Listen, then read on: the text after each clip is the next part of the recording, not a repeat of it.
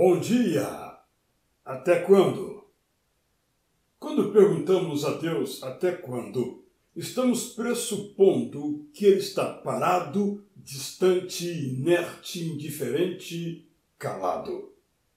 Quando estamos sofrendo sem que nada tenhamos feito para nos tornarmos os vetores para nós mesmos e para os outros da dor sentida, gritamos e se não conseguimos, sussurramos a Deus.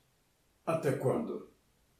Quando a injustiça campeia e a corrupção se torna o padrão nos relacionamentos, nos negócios, na política, e lemos que Deus é o defensor dos desamparados, ficamos perplexos e protestamos diante dele com um até quando?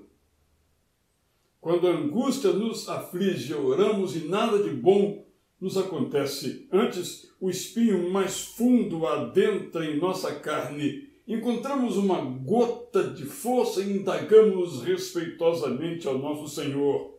Até quando? Quem sinceramente pergunta até quando é quem crê. Abacuque indagou: Até quando, Senhor, clamarei pedindo ajuda e tu não me ouvirás?